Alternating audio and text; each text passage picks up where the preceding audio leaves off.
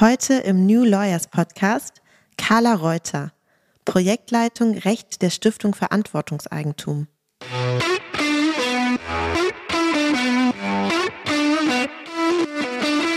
Es ist Lobbyarbeit einfach. Das heißt, wir sprechen mit Abgeordneten, mit Ministerialbeamten, versuchen das Thema bekannter zu machen und Interessierte halt darüber aufzuklären. Und das hat super viele Facetten.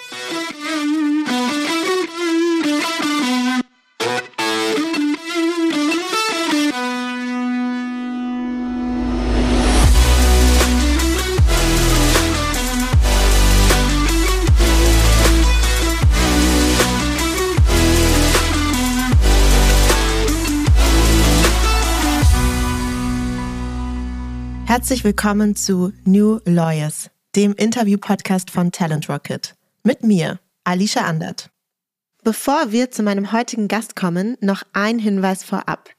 Als Juristin oder Jurist kannst du dir auf Talent Rocket ein Profil anlegen, mit dem du dich nicht nur unkompliziert und ohne Anschreiben bei zahlreichen Kanzleien und Unternehmen bewerben kannst, du hast ebenfalls die Möglichkeit, dein anonymisiertes Profil freizugeben, sodass spannende Arbeitgeber dich kontaktieren können. Gehe deinen nächsten Karriereschritt mit Talent Rocket. Und nun zu meinem heutigen Gast. Carla Reuter ist Diplomjuristin und macht einen Master in Ökonomie und Gesellschaftsgestaltung. Zudem ist sie Projektleiterin für den Bereich Recht bei der Stiftung Verantwortungseigentum und außerdem Gründerin und Geschäftsführerin des Kindermodelabels Octopoly. Wie ihr Weg sie zur Stiftung Verantwortungseigentum führte, was es mit dem Verantwortungseigentum eigentlich genau auf sich hat und wie ihr eigenes Unternehmen organisiert ist. Darüber sprechen wir heute. Schön, dass wir miteinander sprechen. Carla Reuter. Hallo, schön, dass ich da sein kann. Für dich habe ich eine schöne Icebreaker-Frage und zwar sollst du ein bisschen in die Zukunft blicken. Ich würde gerne von dir wissen, ähm, worauf du dich am meisten freust, wenn du an dein Leben in 30 Jahren denkst? Wie sieht das aus, wenn du dir das vorstellst? Was ist das Coolste daran? Hm. Ich glaube, das ist eine schwere Frage für mich, weil ich auf jeden Fall bekannt dafür bin, dass ich jetzt nicht alles so weit im Voraus plane. Ähm, ich glaube, länger als fünf Jahre habe ich noch nicht geplant, aber äh, wenn ich so dran denke, ähm, ich glaube, dann freue ich mich am meisten darauf, mehr Zeit zu haben, um Gleitschirmfliegen zu gehen.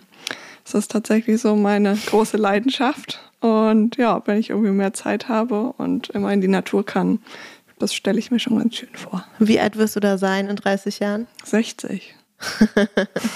das ist auf jeden Fall ein gutes Hobby für eine 60-Jährige. Ja, ja, ich war gerade mit meinen Eltern im Urlaub, die machen das auch und ich dachte mir so, ach, das ist doch ein ganz schönes Lebensmodell.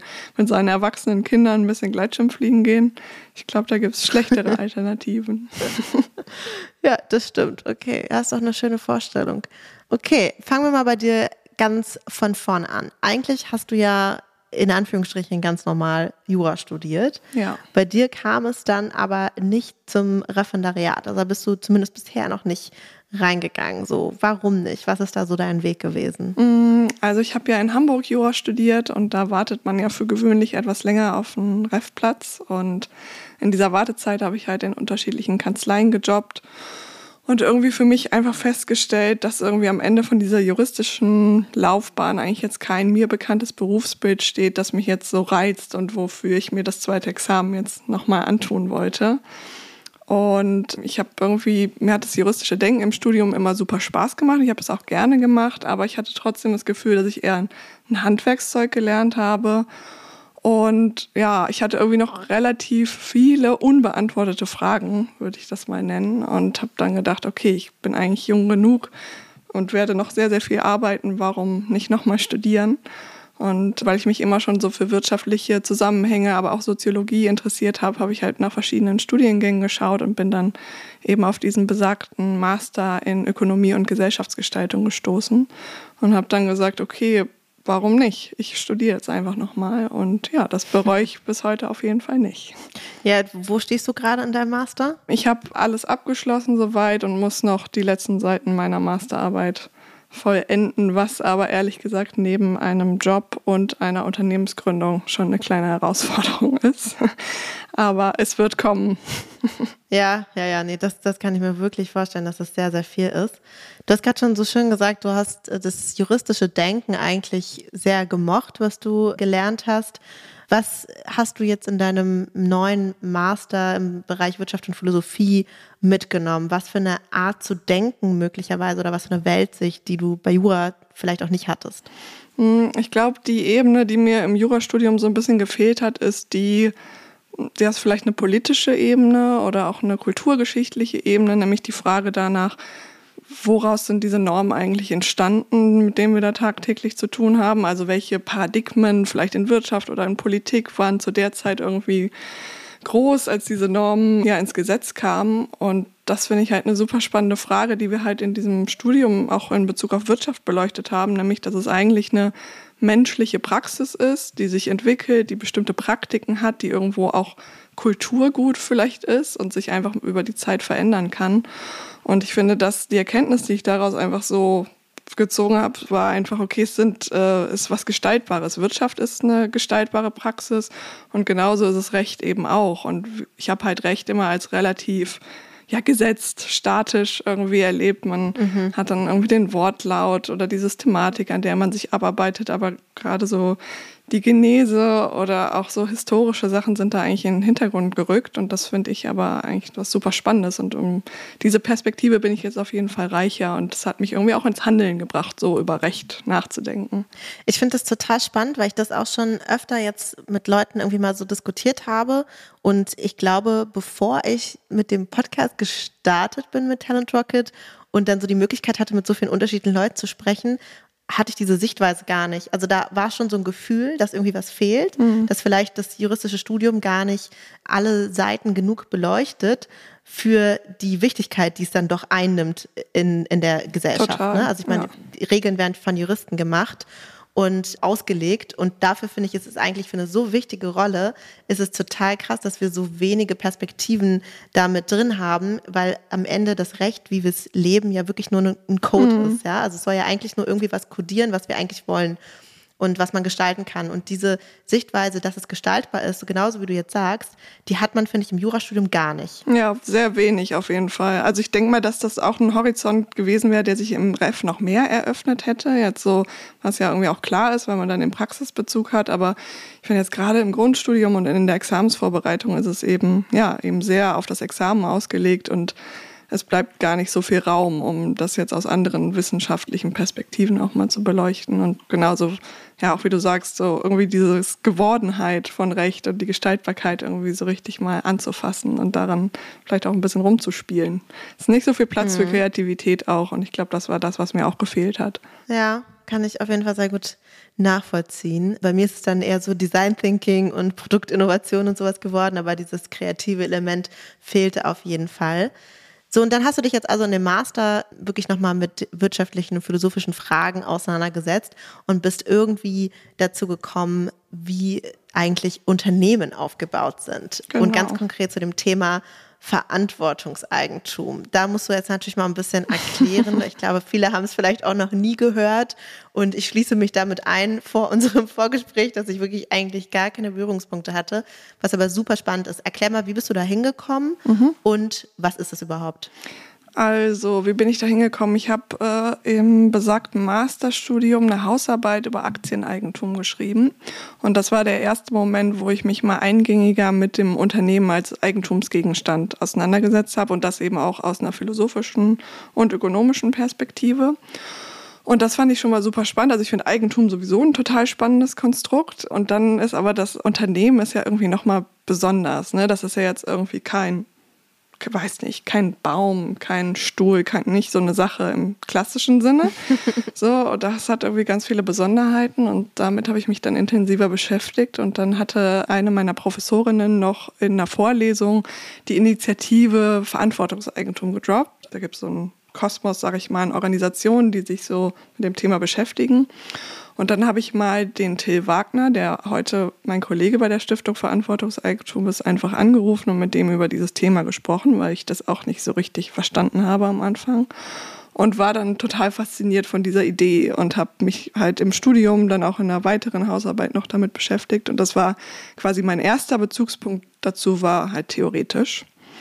Und dann habe ich ja irgendwann noch Octopoly gegründet und das haben wir dann auch, da haben wir uns auch darüber Gedanken gemacht, okay, wie wollen wir das eigentlich aufstellen? Und das, genau, war dann quasi der praktische Bezugspunkt zu dieser, ich nenne es jetzt mal Eigentumsverfassung. Und mhm. vielleicht, ich glaube, ich muss mal erklären, was es ist. Ne? Ja, du musst mal ein bisschen erklären, sozusagen, also einerseits, welches Problem möchte man mit dem Verantwortungseigentum eigentlich lösen und wie funktioniert es oder was ist so die Idee dahinter? Also vielleicht fange ich mit der zweiten Sache an, damit es einmal klar ist vorweg. Das Verantwortungseigentum ist ein Überbegriff für eine spezielle Eigentumsverfassung von Unternehmen. Und die wichtigsten Kernelemente von dieser Eigentumsverfassung sind zum einen die Vermögensbindung, das heißt Gewinne äh, verbleiben im Unternehmen oder können gespendet werden. Das heißt, es gibt eben diese Thesaurierung von Gewinnen und sie können nicht ohne Gegenleistung einfach entnommen werden von den Eigentümern. Das heißt, man kommt eigentlich dazu, dass man sagt, dass Eigentum ist ein Verantwortungseigentum und damit ein Eigentum an Entscheidungsrechten, aber nicht an Vermögensrechten. Mhm. Ich hoffe, so, das ist klar geworden. Und das Geld, was man aus diesem Unternehmen entnimmt, kann man eben für seine Leistung entnehmen, aber nicht einfach nur für die Tatsache, dass man Eigentümer oder Eigentümerin ist. Und der zweite wichtige Punkt ist, dass die Unternehmerposition oder diese Eigentumsposition eben nicht vererbbar und nicht verkäuflich ist, sondern eben immer auf Menschen übertragen wird, die halt besonders fähig sind, diese Position einnehmen zu können und mit dem Unternehmen verbunden sind. So die Juristen und Juristinnen kennen das eben eigentlich von der Anwaltspartnerschaft. Also es ist auch ähnlich. Das sind, ist nicht verkäuflich, sondern man tritt eben ein und tritt wieder aus. Und das Ganze ist auch überhaupt keine neue Erfindung, sondern das gibt es schon seit über 100 Jahren und zwar in der Form von Stiftungsunternehmen, wie zum Beispiel Bosch oder Mahle oder Zeiss oder vielleicht auch bekannt äh, die dänische Brauerei Carlsberg. Mhm. Also genau, es ist einfach jetzt nichts, was wir oder die Initiatoren von dieser äh, Stiftung Verantwortungseigentum sich neu ausgedacht haben, sondern das gibt es schon länger. Aber das Problem ist halt, dass diese Stiftungslösung nicht für alle Unternehmen umsetzbar ist. Und deswegen braucht es mhm. darüber hinaus vielleicht noch was, ja. Ja, was hat es mit dieser Stiftungslösung konkret auf sich? Also warum passt das jetzt nicht für alle, die sagen, ich möchte gerne mein Unternehmen genau so weitergeben mit dieser, mit dem Verantwortungseigentum als Grundgedanken, keine Gewinne rausziehen und so weiter. Warum geht das nicht bei allen? Also es geht vor allem für größere Unternehmen ist das schon möglich. Man sagt so ab 300 Mitarbeitenden kann man gut eine Stiftungslösung bauen und das ist dann meistens eine sogenannte Doppelstiftungskonstruktion, in der man halt zwei Entitäten hat. Die eine da sind die Gewinnrechte eingelagert. Das ist dann zum Beispiel eine gemeinnützige Stiftung und in der anderen Entität liegen die Stimmrechte. So, wenn man jetzt aber sagt, okay, ich brauche zwei rechtliche Entitäten, um dieses Konstrukt überhaupt bauen zu können, dann fallen schon mal kleine Startups auf jeden Fall raus, weil du hast dafür einen personellen Aufwand und du hast auch einfach einen finanziellen Aufwand, den du brauchst in der Rechtsberatung, um das rechtssicher bauen zu können. Und es ist aber nun mal so, dass in Deutschland, ich glaube, fast 95 Prozent der Unternehmen im deutschen also Kleinunternehmen und mittelständische Unternehmen haben weniger als 300 Mitarbeitende. Das heißt, für die ist das alle ja, überhaupt keine Option, das so umsetzen mhm. zu können. Und das ist einfach eine, ja, ist eine praktische Sache, warum diese Stiftungslösung für den Großteil von Unternehmen nicht umsetzbar ist. Und was würdest du sagen, ist das Hauptproblem? Also warum ist es überhaupt etwas Schlechtes, dass man Gewinne aus dem Unternehmen rausziehen kann oder möchte? Mm, ich glaube, dass das, also Unternehmen mit, die Gewinnbezugsrechte haben, sehe ich nicht per se als problematisch an, überhaupt nicht. Und ich glaube, das ist halt ein Missverständnis, dem wir oft begegnen, weil es natürlich Kritik an kurzfristigen Gewinninteressen oder Shareholder-Value-Optimierung gibt, die auch irgendwo berechtigt ist. Aber ich glaube, das größere Problem liegt eigentlich darin, dass die, ja, der gesellschaftsrechtliche Kanon nicht abbildet, wenn es jemand anders machen möchte. Also wir haben nicht diese Vielfalt, die es vielleicht eigentlich braucht, wo man sagen kann, okay, das könnte auch für eine soziale Marktwirtschaft irgendwie stabilisierend sein, wenn wir Unternehmen mit äh, Gewinnbezugsrechten haben und welche ohne. Und die äh, Unternehmerinnen und Unternehmer, die halt ihre Eigentumsverfassung so in Verantwortungseigentum aufstellen wollen, die haben eben einfach diese Möglichkeit nicht. Und ich glaube, das ist das viel größere Problem, als jetzt quasi darauf einzusteigen, was schlecht an Gewinnbezugsrechten ist. Mhm. Weil ich das tatsächlich auch als Unternehmerin selber sagen kann, dass es auch ein absolut legitimes Interesse ist oder sein kann, für Gewinne zu arbeiten. Also ne, wenn man sich da tagtäglich auf gut Deutsch den Allerwertesten aufreißt, was man nun mal tut, wenn man gründet, dann ist es auch total in Ordnung, dass äh, es Menschen gibt, die sagen, okay, ich möchte hier an den Gewinnen partizipieren. Aber genauso ist es eben auch legitim, wenn es Unternehmerinnen und Unternehmer gibt, die sagen so, nee, ich habe Gründe, warum ich das anders machen möchte. Und die Gründe sind halt super vielfältig. Also es ist halt zum einen, dass die Nachfolge darüber halt familienunabhängig geregelt werden kann. Das heißt, Menschen können ins Unternehmen eintreten, wenn sie nicht blutsverwandt sind und auch wenn sie nicht eigentlich die finanziellen Mittel haben, um an dieses Unternehmen kaufen zu können. Und es ist ein super wichtiges Instrument, damit sich exit-orientierte Startups eben aufstellen können, ohne dass sie eben Gefahr laufen, von Investoren aufgekauft zu werden. Und ich glaube, das ist einfach, ja, der wichtige Punkt dabei ist einfach für mich zu sagen, okay, wir brauchen halt einfach diese Vielfalt. Und dann kann jeder in einer liberalen Wirtschaft eben schalten und walten, wie er möchte oder sie. Aber genau, der Bedarf ist einfach da. Ja, wie sieht es denn ganz konkret aus? Also momentan gibt es dafür ja noch keine eigene Rechtsform. Ich glaube, es gibt so, ein, so, eine Art Workaround, den du vielleicht einmal so erklären kannst, wie das aktuell mhm. so ein bisschen gehandhabt wird.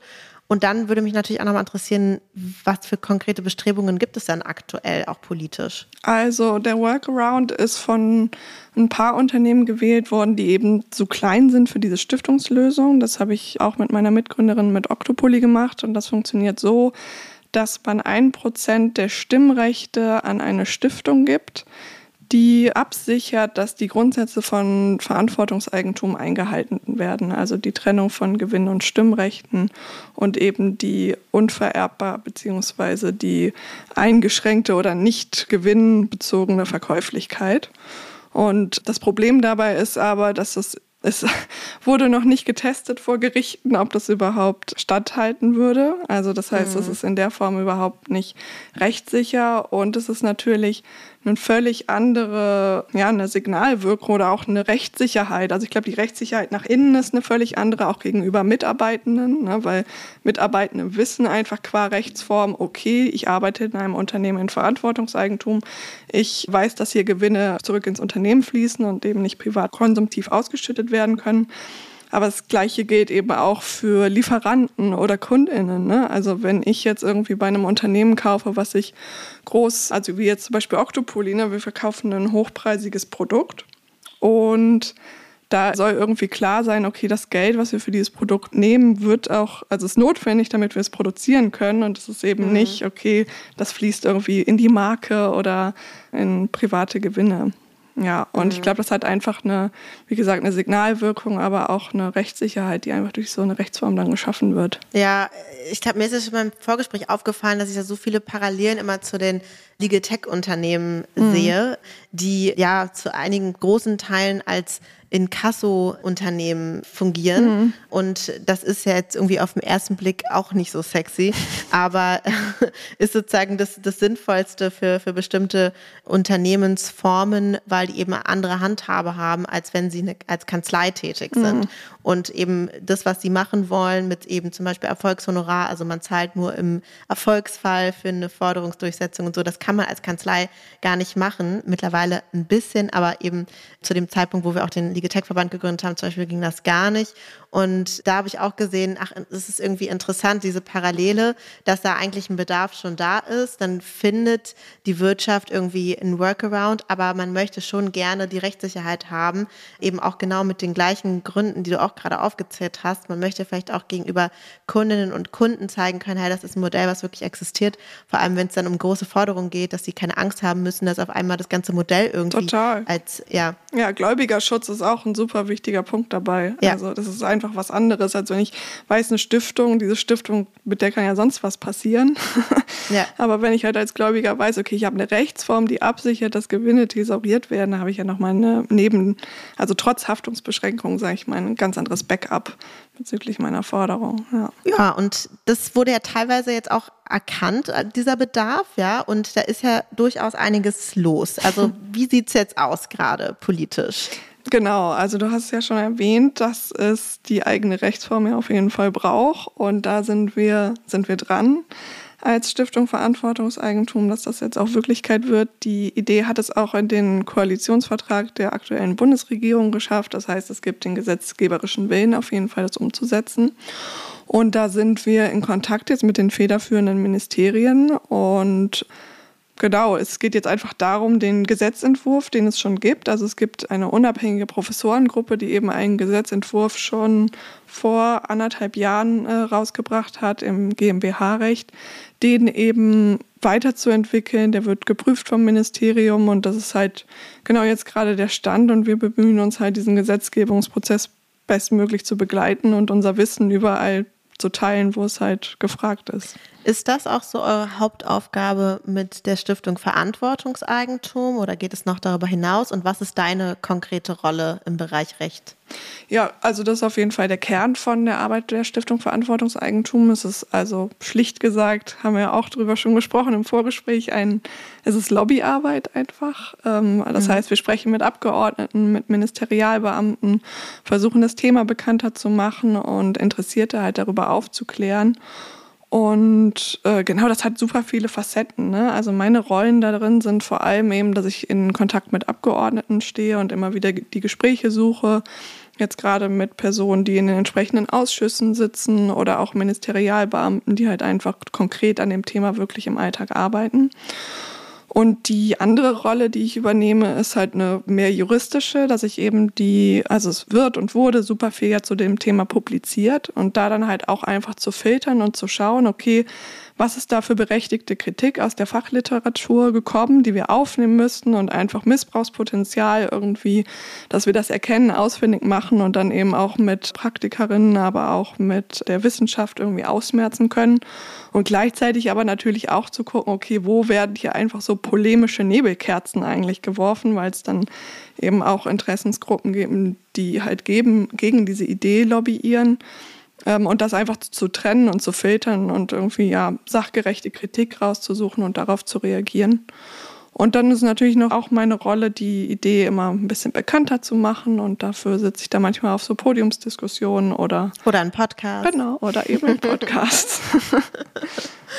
also ich habe so das Gefühl bei deiner Rolle, dass das etwas ist, was du eigentlich nur deshalb ausfüllen kannst, weil du sowohl juristisch gelernt hast zu arbeiten, als auch diesen wissenschaftlichen und philosophischen Kontext, der dich ja überhaupt erst zu diesem Thema auch hingebracht hat. Mhm. Das finde ich bei dir echt irgendwie ganz, ganz spannend und ich glaube, dass es bestimmt auch viele Leute gibt, die das total inspirierend finden, dass es diese Art von Arbeit gibt und dass das ja, also wahnsinnig interessant ist und nochmal ein bisschen eine andere Art, auch juristisch, aber eben eine andere Art zu arbeiten. Mhm. Ihr habt ja jetzt auch vor kurzem eine Konferenz abgehalten, äh, die, glaube ich, recht groß war.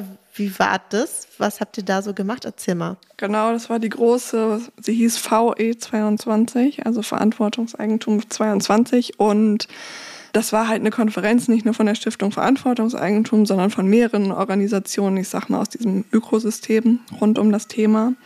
Und da waren vor Ort über 500 Teilnehmende. Und das Coole ist auch, dass da also das auch jetzt ein internationales Thema geworden ist. Das heißt, wir haben das auch online gestreamt und da waren aus 30 verschiedenen Ländern haben Menschen teilgenommen und halt insbesondere Vorträge, aber auch Workshops sich zu diesem Thema angehört und die Vorträge waren super spannend. Also es haben Menschen wie Lars Feld gesprochen, Maya Göpel, Rutger Bregmann, falls er dir was sagt und für mich halt am spannendsten Katharina Pistor, die ja zum Code des Kapitals geschrieben hat und genau in diesem Vortrag eben über die Kombination vom Code des Kapitals und Unternehmenseigentum und gesellschaftsrechtlichen Formen gesprochen hat und wie eben auch da das Recht bestimmte Realitäten schafft. Und das war für mich natürlich super spannend und es gab eben viele Workshops zu sehr unterschiedlichen Themen und ein Workshop war halt eben auch zum Stand der neuen Rechtsform wo ich mit drin saß, unter anderem auch mit dem Abteilungsleiter aus dem BMJV, der dann auch mit auf dem Podium saß und alle Leute konnten da halt einfach Fragen stellen zu diesem Gesetzgebungsprozess und aber auch mhm. Unternehmerinnen und Unternehmer saßen im Publikum, die halt auch einfach ihre Meinung da teilen konnten und ich fand, das war einfach so ein mega schönes Beispiel dafür, dass Gesetzgebung halt auch ein super spannender und transparenter Prozess sein kann, der irgendwie im Austausch mit der Praxis stattfindet. Mhm. Und das, also das war einfach, ja, war für mich ein super schönes Erlebnis und dass es halt einfach so lebendig ist. Und sonst war die Konferenz aber auf jeden Fall für alle, es war in erster Linie halt ein Netzwerktreffen und das war für mich halt auch total schön, einfach so viele Unternehmerinnen und Unternehmer zu treffen, die eben auch ihr Unternehmen in Verantwortungseigentum aufgestellt haben. Weil man da ja manchmal so im Alltag so verschwindet das so ein bisschen und man es fällt dann vielleicht auch manchmal schwer, sich darauf zu besinnen, okay, was bedeutet das eigentlich? Und irgendwie so das, mhm. das Schöne und Coole an dieser Idee nochmal wahrzunehmen mit all den Leuten, das war echt ein schönes Erlebnis. Und für alle, die es interessiert, da gibt es auch auf YouTube, kann man das Programm auch nochmal nachgucken. Also wer Lust hat, es lohnt sich auf jeden Fall. Okay. Ja, du hast jetzt schon mehrmals dein eigenes Unternehmen erwähnt. Also so eine weitere Facette von dir ist ja, dass du tatsächlich nicht nur theoretisch über die Dinge nachdenkst, sondern ganz praktisch selber an dem Punkt standst, dich zu fragen, wie handhabe ich das jetzt mit meinem eigenen Unternehmen? Mhm. Jetzt musst du aber natürlich einmal äh, zunächst mal erklären, ähm, Octopoly, mhm. was ist das also für ein Unternehmen und wie kamt ihr auf die Idee und ja, was habt ihr dann letztlich gemacht? Also wie seid ihr daran gegangen und wie habt ihr euch dann letztlich aufgestellt? Ja, also Octopoly ist an den Start gegangen, um mitwachsende Kindermode aus Reststoffen zu produzieren. Das bedeutet, wir kaufen B- und Überschussware von großen Stoffherstellern auf, die halt eigentlich, sag ich mal, als Müll behandelt werden würden und in der konventionellen Produktion halt keinen Platz mehr finden, weil sie halt Webfehler oder Farbfehler haben. Und weil wir so kleine Schnittteile haben für unsere Kinderkleidung, können wir halt sehr gut um diese Fehler drumherum schneiden und haben dann uns dafür entschieden, einen mitwachsenden Kinderpullover rauszubringen weil wir eben sagen, okay, es ist auf jeden Fall nachhaltiger für Kinder, dass sie etwas haben, was äh, die Kinder länger begleitet. Und für uns ist der Anspruch halt, dass wir wieder den Wert von Kleidung darstellen wollen. Das heißt, wir möchten Menschen klar machen, dass ein Kleidungsstück nur entstehen kann, weil eine Person an einer Maschine sitzt und ein dreidimensionales Kleidungsstück zusammennäht. Also ich glaube, wir sind so in der Zeit von Hightech-Industrie und Massenproduktion, vergessen wir das manchmal einfach, was das für menschliche Arbeit bedeutet, so ein Kleidungsstück herzustellen. Und dafür machen wir uns halt stark und sind auch sehr aktiv auf Instagram mit Aufklärungsarbeit. Und genau, jetzt sind wir so weit, dass wir auch Kleidung für Erwachsene herstellen. Also die wächst, wächst nicht mit, aber ist auch auf jeden Fall nachhaltig und fair. Also was ich mir immer noch nicht vorstellen kann, ist, wie das eigentlich ganz genau aussieht, dass eine Kindermode mitwächst. Also wie funktioniert das eigentlich? Ja, das ist die Frage, die am häufigsten gestellt wird. Und es ist super simpel. Und auch wir haben das Rad nicht neu erfunden, sondern einfach nur Schnitte genutzt, die früher äh, gang und gäbe waren, wenn man Kinderkleidung genäht hat, und zwar den sogenannten Racklan-Schnitt.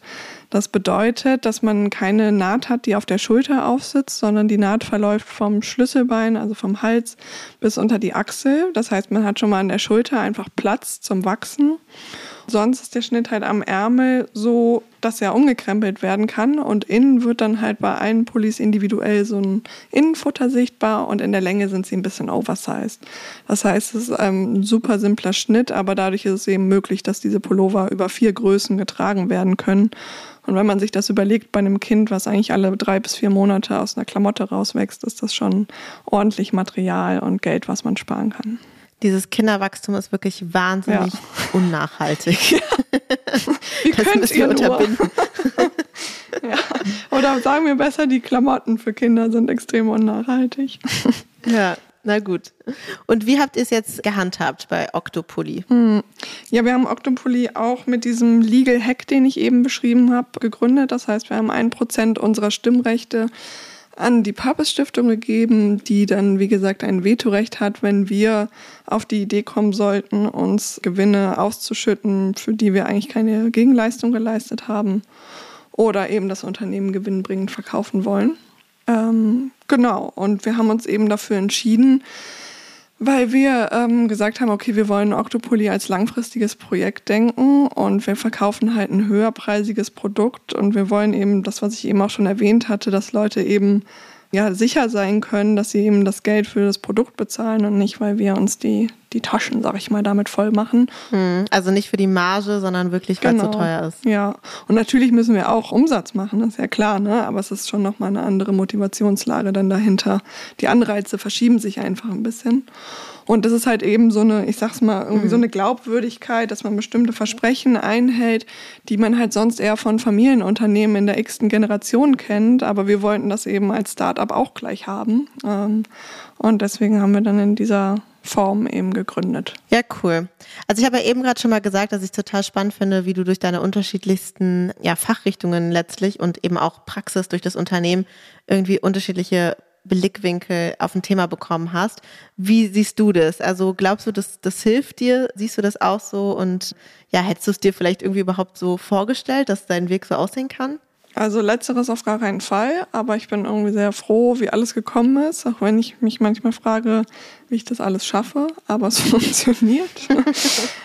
nee, und ich glaube, dass es super hilfreich ist, aber es entspricht eben auch, sag ich mal, mir als Charakter, würde ich jetzt sagen, weil ich schon immer sehr gerne unterschiedliche Blickwinkel auf eine Sache habe und gerne, ja, irgendwie sag ich, sag ich mal so multiperspektivisch mir die Sachen angucke. Und das ist natürlich total hilfreich, dass ich dann den juristischen Background habe, dann diesen ökonomisch-philosophischen und aber auch die praktische Erfahrung, weil damit kann ich eben alles, was ich in der Praxis so lerne, kann ich direkt in diesen Gesetzgebungsprozess mhm. mit einspeisen, was ja auch schon einfach krass ist. Aber viel von dem Wissen, was ich praktisch habe, habe ich auch aus Gesprächen mit anderen Unternehmerinnen und Unternehmern. Und umgekehrt ist es natürlich auch so, dass es mir, glaube ich, dadurch im Lobbyprozess, sag ich mal, habe ich einfach eine andere Glaubwürdigkeit.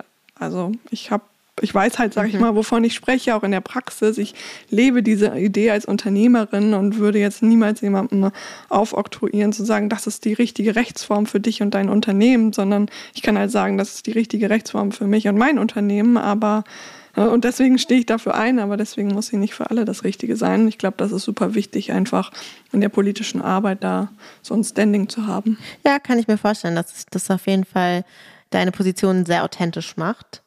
Und was sind jetzt so die nächsten Schritte? Also für das Verantwortungseigentum, für Octopoly und natürlich auch für dich persönlich? Also fürs Verantwortungseigentum ist ja auf jeden Fall die neue Rechtsform. Also sie steht im Koalitionsvertrag und sie wird diese Legislatur auf jeden Fall kommen und da setzen wir uns auch alle fleißig für ein. Und für Octopoly ist der Zeithorizont ein bisschen kurzfristiger, weil da geht jetzt erstmal die Hochsaison los mit Herbst- und Wintergeschäft. Wir verkaufen ja hauptsächlich Pullover. Das heißt, jetzt ist auf jeden Fall viel, viel zu tun. Und ich glaube, für mich persönlich, ich bin da gar nicht so, dass ich so meine nächsten Karriereschritte oder so großartig plane. Ich glaube, für mich ist einfach wichtig, dass ich es schaffe, immer mit Freude bei der Sache zu bleiben und immer wieder so dankbar sein zu können, dass ich so viele coole Sachen erfahre. Und darin muss ich mich einfach immer täglich wieder üben. Das sind sehr schöne Schlussworte. Und deinen Plan für in 30 Jahren hast du ja auch schon. Von daher kannst du dich jetzt auch ein bisschen entspannt zurücklehnen. das stimmt. Ich danke dir für dieses super nette Gespräch und ich wünsche euch natürlich auch ganz viel Erfolg. Schön, dass du da warst. Vielen Dank, Alicia. Dir auch alles Gute. Das war Carla Reuter. Wenn dir der Podcast gefällt, dann hinterlass eine Bewertung auf Spotify oder Apple Podcasts. Es dauert nur zwei Sekunden und hilft enorm, um noch mehr Juristinnen und Juristen auf ihn aufmerksam zu machen. Du möchtest bestimmte Gäste hören oder möchtest Feedback geben? Dann melde dich gerne oder folgt dem Link, den ich euch in den Shownotes verlinkt habe.